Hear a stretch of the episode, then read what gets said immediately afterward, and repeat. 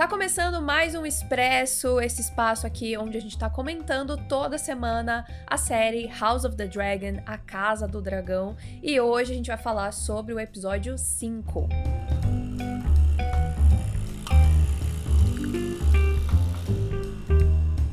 Oi, pessoal, eu sou a Nathalie. Eu sou o Arthur. E hoje a gente tá aqui mais uma vez para, muito provavelmente, reclamar bastante de House of the Dragon. porque mais uma semana se passou e mais um episódio veio aí e meio que o ritmo da série ainda tá meio que na mesma, né? A gente teve um episódio que pouca coisa aconteceu, mas acho que finalmente, né, todas as peças se encaixaram e semana que vem eu acho, né, que vai começar de fato a grande treta, mas por enquanto o que temos. É uma tretinha? É uma mini treta. né? Então a gente vai falar sobre o episódio com spoilers, como sempre. E se você ainda não acompanha a gente nas redes sociais, é só procurar tênisverdecast no Twitter, no Instagram e no TikTok. E aqui na descrição tem as nossas redes pessoais também, minha e do Arthur, se quiser acompanhar os outros trabalhos nossos, né? Os nossos canais pessoais e tudo mais. É, tá tudo linkadinho aqui. E bora lá!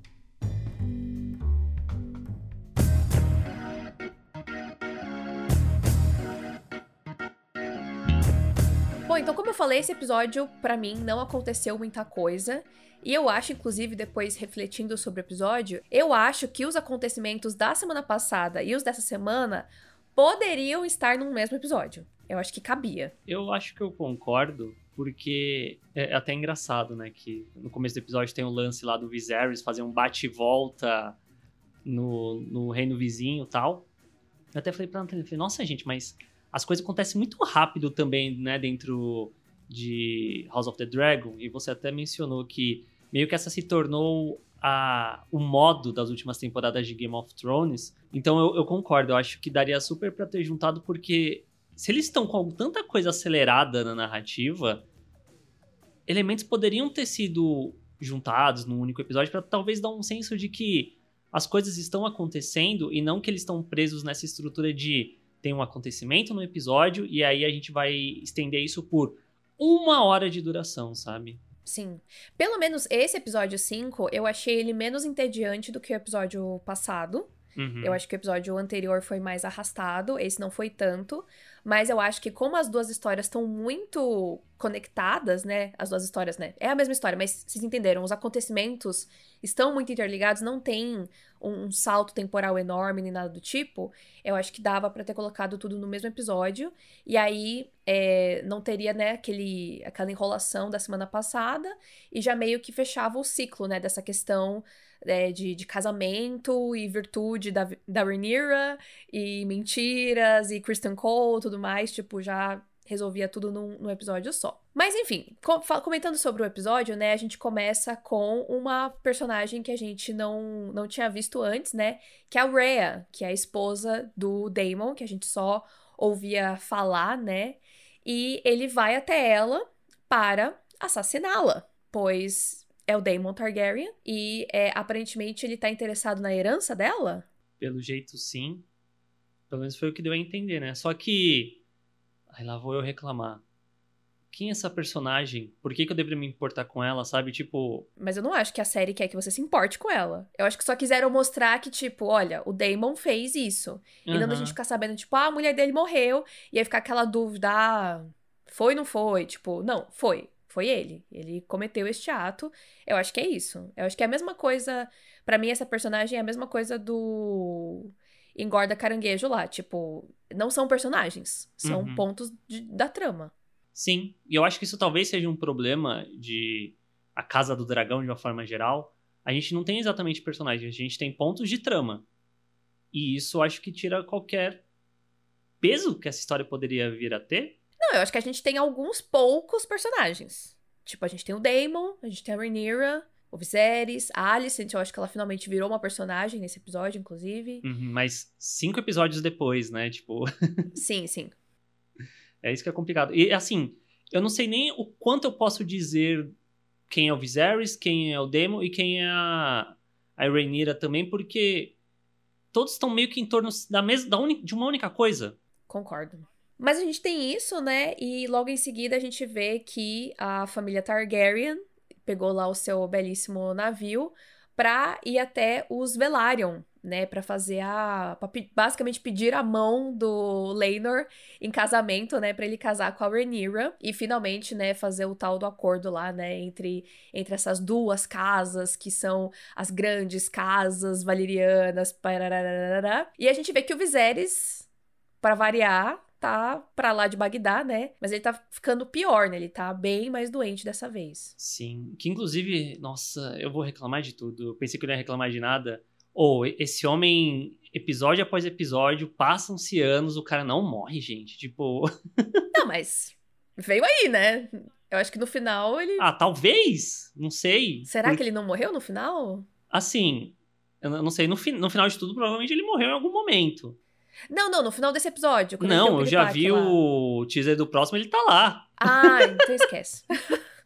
eu não vi ainda o teaser do próximo Tá mais episódio, decrépito do que nunca, esperar. mas ainda tá lá, sabe? Então, tipo. Caralho, mano. Mano. Entendi. É, em algum momento eu acho que. É, eu suponho que ele vai morrer pra, pra realmente a, a briga pelo trono ficar mais. Acirrada. Uhum. Acirrada. Mas, é, de, de fato, pelo tanto que ele fica machucado e pelos recursos escassos do, do, período medieval, o homem já tinha que ter ido, né? E inclusive nesse episódio tem uma cena, né, que ele tá lá com o braço podre, né, depois que eles voltam.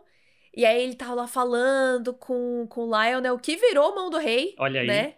Eu, eu realmente tive um bom pressentimento em relação a ele, veio aí. E aí ele fica lá todo triste, aí a, a, ele termina de falar e a imagem dele dá um fade, né, pra, pro céu. Aí você fala, beleza. Morreu. Se foi. E não, tá? Continua vivo. Mas enfim, né? A hora que vier, veio. Eu achei uma montagem meio ruim nesse momento. Porque, tipo, é... montar é você passar uma mensagem da forma como você tá encaixando as coisas, né? E da forma como colocou ali, eu falei, nossa, agora sim vai vir passagem de tempo, é, Reineira sambando no caixão do pai. E não, não acontece nada, sabe? Porque, poxa, gente. Ficou bem estranho, né? Ficou bem estranho. Mas eu confesso que essa cena dele lá, putefato, lá falando com, com a mão, foi a única cena que eu realmente gostei desse personagem. Tipo, uhum. dele, ah, por você lembrar do pelo quê? Porque eu não morri em batalha, não teve nenhuma guerra, não teve nenhum caos e tal. Isso aí eu achei legal, sabe? Tipo, Sim. é alguma coisa interessante fora ele. Putz, estou bravo com a Rhaenyra porque ela tá causando aqui no reino e a galera tá me enchendo o saco. Eu acho que é o único momento, de fato, que provavelmente teve algum outro, eu só não lembro porque a série não é tão marcante assim para mim. Mas, tipo, eu gostei dessa fala dele, sabe? Desse conflito dele quanto um rei mesmo, de qual que vai ser o legado dele. Não, é muito interessante mesmo. E, e especialmente, eu acho que é uma coisa que todo mundo, né, a, a, gente consegue se identificar com isso, né? A gente já, já conversou sobre isso, acho que em outros episódios, né? Sobre. É, não outros episódios de House of the Dragon, outros episódios do podcast Tênis Verde, né? É, sobre a gente querer fazer algo que importe, né, e deixar alguma coisa. E eu acho que quando a gente vai para histórias medievais, isso fica ainda mais dramático, porque é uma é um outro estilo de vida, né? Então tudo que tem para ele é isso, é a guerra, é a batalha, se ele conquistou, se ele não conquistou. E se ele não fez nada disso, o, o que que ele fez, né? Então, realmente é uma, é uma cena bastante interessante. Se não existem músicas sobre ele. Como que ele vai ser lembrado, né?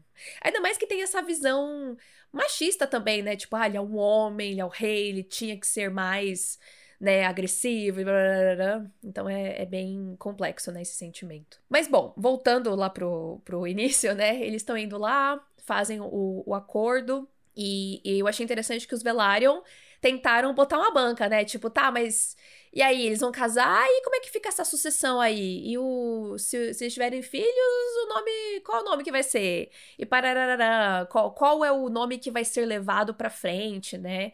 E aí o Viserys bate de frente e fala: "Aqui não. Os Targaryen reinaram por 100 anos e vão reinar por mais 100". E parará, eu falei: "OK, vamos ver até onde isso vai durar, né?" É, mas pelo menos ele encontra uma solução ali ok, que eu tava, mano, e aí? Realmente, é um, tomou um cheque aí, ele vai dar o checkmate, né? Do. Ah, pode nascer Valerion, acertei?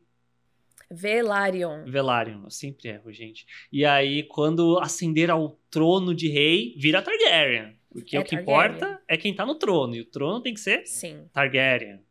Mal sabia Viserys ou Banana que isso ia mudar. pois é, né? Não é mesmo? Mas enfim. Bom, então aí eles fazem né, esse acordo em relação ao, ao casamento. É uma passagem bem rápida ali, né? Só pra acertar isso. E aí a galera já volta pra Porto Real, né?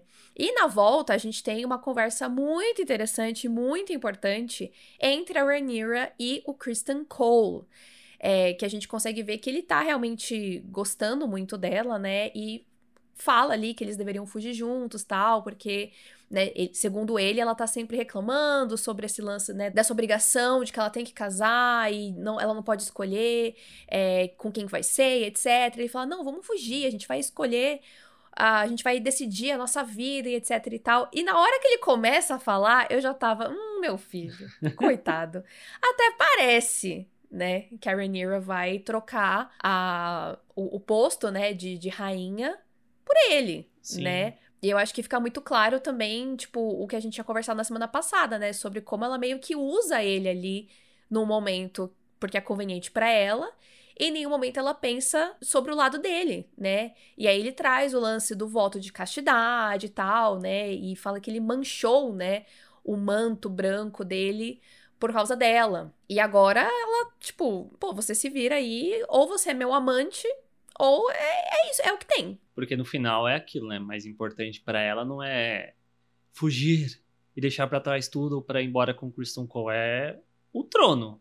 Ela quer sentar no trono, ela quer ser a herdeira tal, independente do que aconteça ou do que ele fale, né? Eu acho que isso vai muito de encontro com isso que você disse de ela tá usando ele porque ela quer. Ela não pensa exatamente nos sentimentos dele. Então, esse foi um episódio que a. Eu acho que desde o episódio passado, na verdade, mas esse meio que consolidou a minha mudança de sentimento em relação a Rhaenyra. Uhum. Porque quando começou House of the Dragon, no primeiro episódio aqui do, do Expresso, eu falei, não, porque eu gostei muito da Rhaenyra, papapá, ela é mó da hora, não sei o quê. Aí agora eu já tô tipo, hum, não sei se eu gosto tanto dela, não, assim, sabe? Tipo.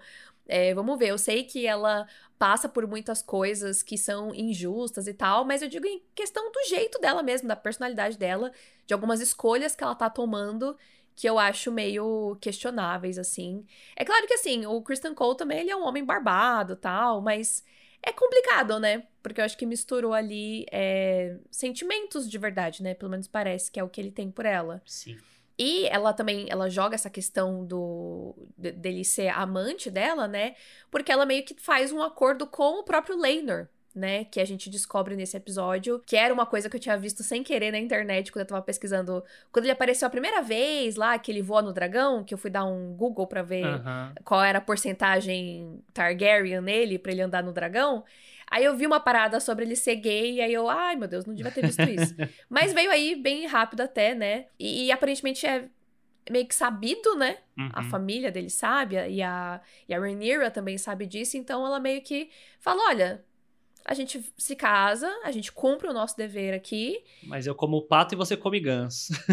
é, ai, gente, inclusive essa, essa metáfora do gosto para a comida e a sua orientação sexual, eu achei um pouco fora de tom, mas tudo bem, né? Enfim, eles conversam lá sobre isso, então fica esse acordo de que cada um vai ter o seu amante e tá tudo certo, mas não tá tudo certo pro Kristen Cole, né? Então é a primeira pecinha ali, né, que desequilibra o emocional do, do Cole.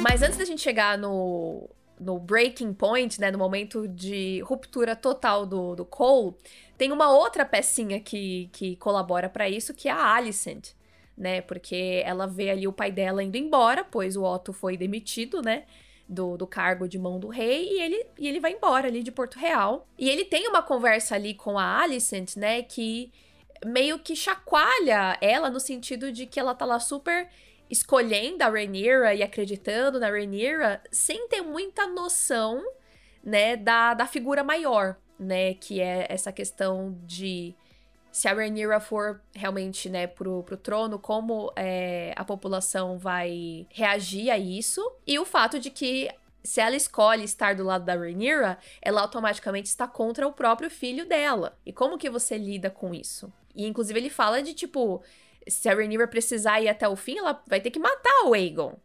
E aí? Não só o Egon, mas todos os sucessores, né? E aí eu acho que isso começa a mexer bastante com a Alicent, né? Então ela toma uma atitude de ir lá e conversar com Kristen Cole. E isso é depois da conversa que ele tem com a Rhaenyra, que ele tá super magoado tal. E a Alicent está tentando perguntar para ele sobre a fofoca entre a Rhaenyra e o Daemon. Só que o que a Alicent não sabe é que naquela mesma noite a Rhaenyra teve um outro, né, encontro ali romântico com o próprio Cole, que fala a verdade para ela. E aí dá pra ver a Alicent perdendo a cabeça, né? É um outro ponto relacionado ao Kristen Cole, né, que tem ele conversando com a Rhaenyra mais cedo, dele, ai meu Deus, porque meu nome, eu perdi meu nome, a minha honra, não sei o que, eu preciso recuperar isso.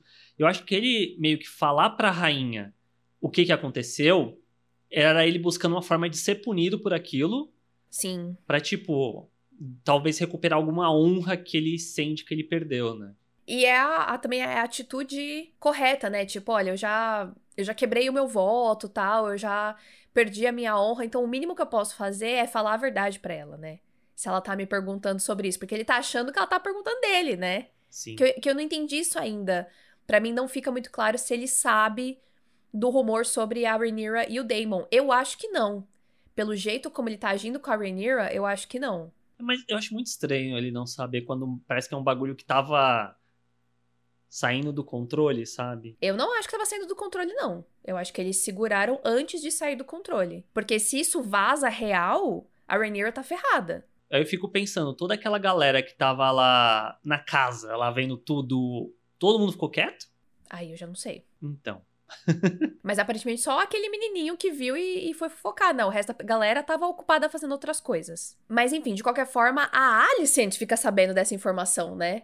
De que além do rumor com o Damon, ela tem ali a confissão do Kristen Cole. Então, de qualquer forma, algo aconteceu, né? E de novo a Rhaenyra não falou para ela e não tá sendo honesta com ela. Mas ela estava escolhendo o lado da Rhaenyra, né? E aí eu acho que cai a ficha dela de tipo, meu Deus, o que que eu fiz? Agora o meu pai foi demitido, meus filhos estão tudo correndo risco e eu tô escolhendo o lado dela, que não está me escolhendo, né? Eu acho que isso para mim, na, na, minha cabeça, né, parece que é o que tá mexendo muito com, com a Alicent, de tipo, ela está do lado da Rhaenyra. A Rhaenyra não está do lado dela. A amizade tá numa via só. Nunca houve exatamente uma escolha do lado da Rhaenyra, né? Exatamente. E aí eu acho que é, é, é, nesse momento que a Alicent, que foi o que a gente conversou na semana passada, né? A Alicent estava sempre ali sendo a esposa de alguém, a filha de alguém, a amiga de alguém. E aí eu acho que esse é o momento que ela escolhe o próprio caminho. De eu vou valorizar o que é meu, né? A minha família, os meus filhos, é, o meu lado, né? E aí tem a entrada dela lá no casamento, que aí, ainda bem, né, que a galera dá o, o cochicho lá com a informação pra gente, né, do lance da cor, do farol, dos Hightower, quando eles estão indo pra guerra, que é a luz verde, ela entra de verde, faz um puta climão, né, porque o Viserys tá no meio da fala dele e ela interrompe, mas é meio que um, um posicionamento ali que ela faz, né? E ela claramente putalhaça com a, com a Rhaenyra.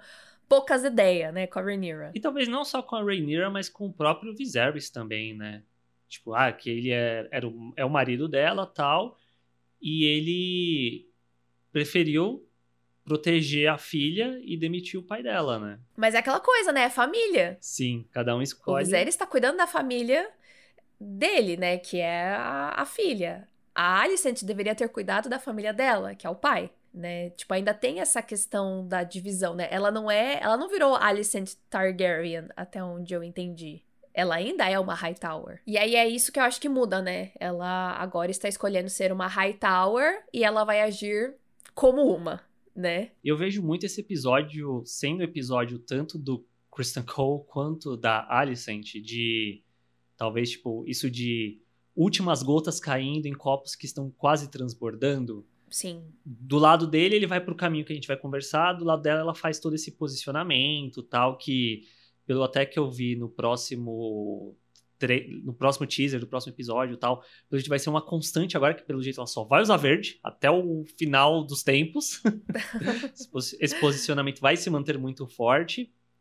E um pouco antes dessa conversa que ela tem com o Kristen, né, ela tá lá no jardinzinho ponderando sobre a vida depois que o que o pai vai embora. Chega o filho lá do Lionel Strong, que esse daí que eu acho que é o personagem que eu tava aguardando de. E aí, quem é que vai chegar e. soltar fofoquinha? Botar lenha na fogueira. É, né? e de uma forma mais. Tipo, pra gente ficar claro o que, é que ele tá fazendo. Mas ele consegue fazer de uma forma sutil. Tanto que quando a Alicent tá conversando com o pai, ela fica: se você não insistisse tanto aí pro rei pensar no Aegon como, como sucessor, não sei o quê, que era algo que a gente também, a gente ou eu, no caso, vinha reclamando muito, né? De cadê a sutileza desse homem quanto mão do rei? Aí vai o filho do mão atual e consegue fazer meio que uma jogada ali, né?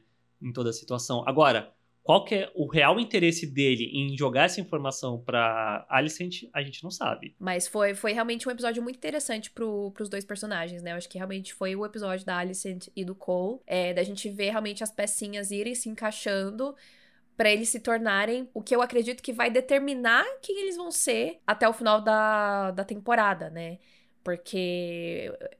E, e, assim, tipo, eu, eu não sei o que vai acontecer mais pra frente, né? A gente não, não, não conhece a história, não lê os livros.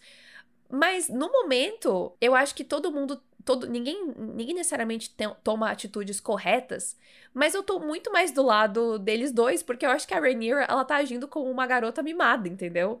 E aí eu fico meio irritada com ela, tipo, você fez cagada, querida. Então, é claro que as pessoas vão reagir de alguma forma. Assim, eu entendo o lado da Alicent. Eu acho que o Kristen Cole passou um certo limite aí nesse episódio. Sim, com certeza. É, eu acho que eu, o que eu quis dizer. o que eu quis dizer, eu não, tô, eu não tô defendendo ele ter matado o rapaz ali no final, mas eu entendo a, a frustração que foi acumulando, né? E, e o sentimento dele para chegar nisso, né? Porque isso faz sentido nesses tempos medievais, onde tudo é resolvido na base do tapa, né? Literalmente, do soco. Mas especialmente a Alicent, sabe? Tipo, é foda, né? O, o ela fica lá defendendo a amiga às cegas. Ela tentou conversar com a Rhaenyra. A Rhaenyra poderia ter sido honesta com ela. Eu acho que a Alicent passaria o pano. Só que eu acho que o que, o que mexe é a mentira, né? O que machuca é a mentira ali na sua cara, né? Mas vamos ver, né? Porque eu não sei o, o que, que o que mais essas personagens podem fazer. Então, no momento, eu tô assim, eu não torço para nenhuma das duas, mas eu tô super compreendendo o lado da, da Alicent dela agir da, da, forma como ela agiu nesse episódio em específico. E a Rhaenyra, eu tô meio de saco cheio dela por hora.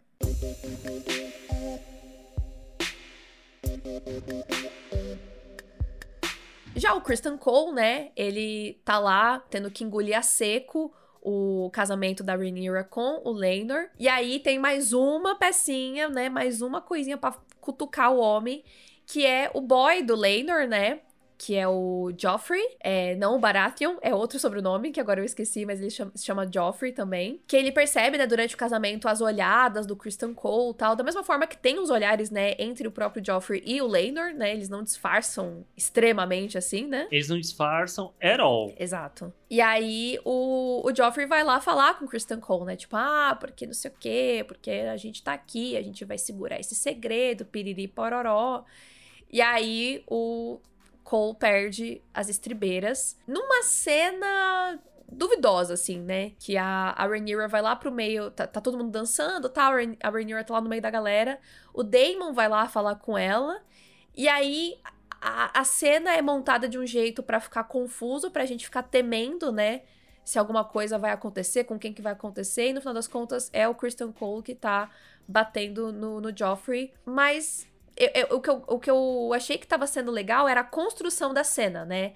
O, os olhares, a tensão, a trilha sonora tal. Mas aí na hora que começa esse vucu-vucu, eu fiquei tipo, gente, só tem um monte de gente embolada aqui. Rola um blocking estranho, né? Na forma como os personagens estão. E isso, tipo, você pode causar confusão de uma maneira cinematográfica. E eu não acho que é isso que eles fazem, sabe? Porque cria uma situação de uma forma que na hora que começa a confusão, fica o que que tá acontecendo, por que que tá acontecendo, e você nunca sabe exatamente quem tá no meio e quem tá causando a confusão. Não rola uma cena que seja de você ver o Christian Cole, tipo, putz, esse cara vai fazer alguma coisa. Agora, com quem que ele vai fazer? Uhum. Ele foi atacar o, o Damon porque o Damon tava muito próximo da, da Rhaenyra. Tipo, não dá para tirar nem. Não dá para ter essa dúvida pela forma como a cena é construída e é montada nesse momento, sabe? Eu acho muito ruim. Sim.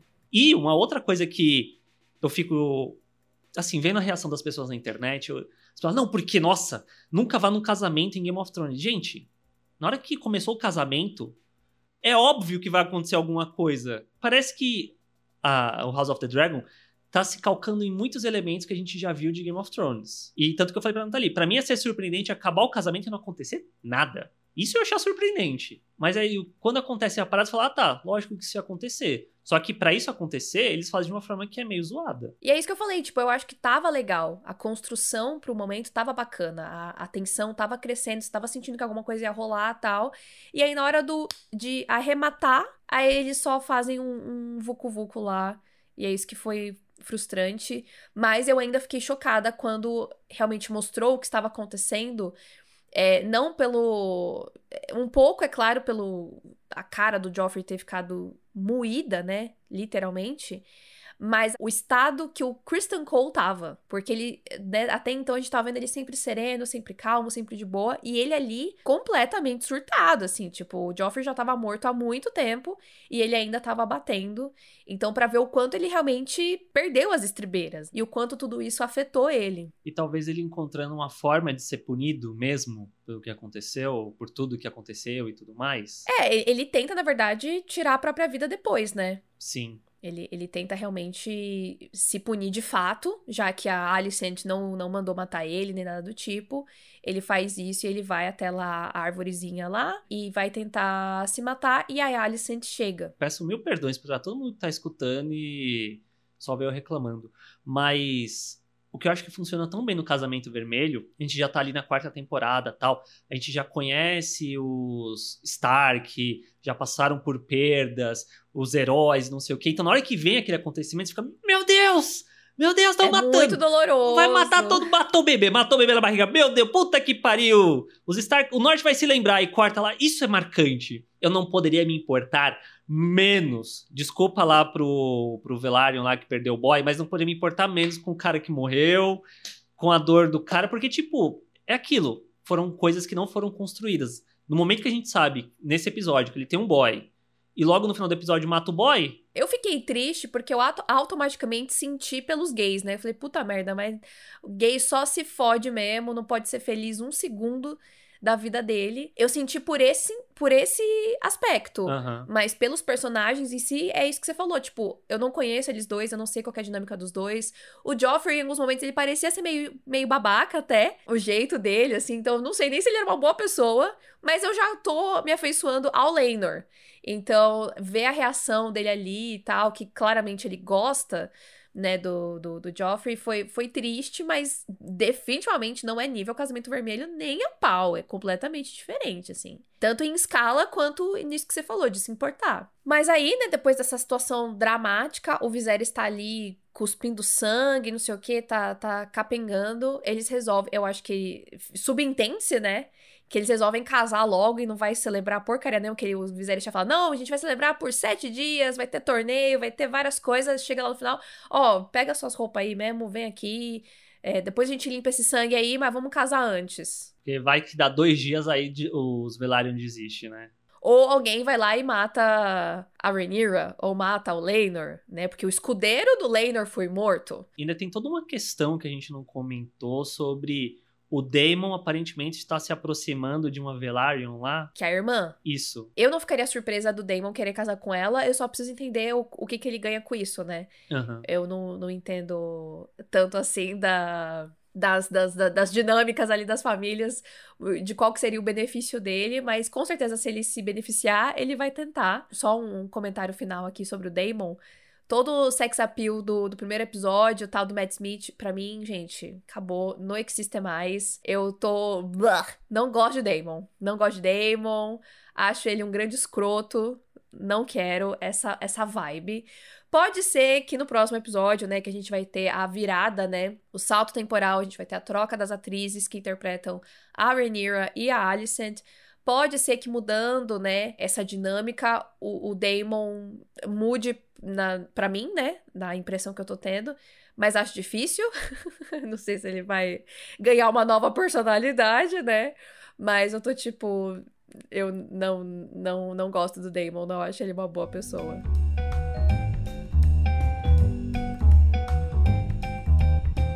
Mas é isso, né? Esse episódio, de fato, não aconteceu muita coisa, então a gente também não tem muita coisa para falar. Eu acho que no que diz respeito ao Kristen Cole e a Alice foi interessante, mas foi mais um episódio de tipo eram as últimas peças que faltavam, né? A impressão que eu tenho para poder realmente começar a tal da dança dos dragões, né? É, a partir da semana que vem. Ou pelo menos é o que a gente espera, né? Eu não espero mais nada essa altura do campeonato, viu? Mas estaremos aqui semana que vem para ver, né? Para comentar mais uma vez, para ver se a, a série vai vir com uma outra energia, né? Com essa troca de, de atrizes. É, eu espero que vocês tenham gostado de mais esse episódio aqui de House of the Dragon. Não deixa de seguir a gente nas redes sociais e também no seu agregador de podcasts favorito. E se você gosta de acompanhar o Tênis Verde, não deixe de deixar uma avaliação pra gente, né? No Spotify, na Apple Podcasts. Coloca umas estrelinhas lá que ajuda bastante o podcast a chegar a mais pessoas. E a gente se fala semana que vem. Tchau, gente. Tchau!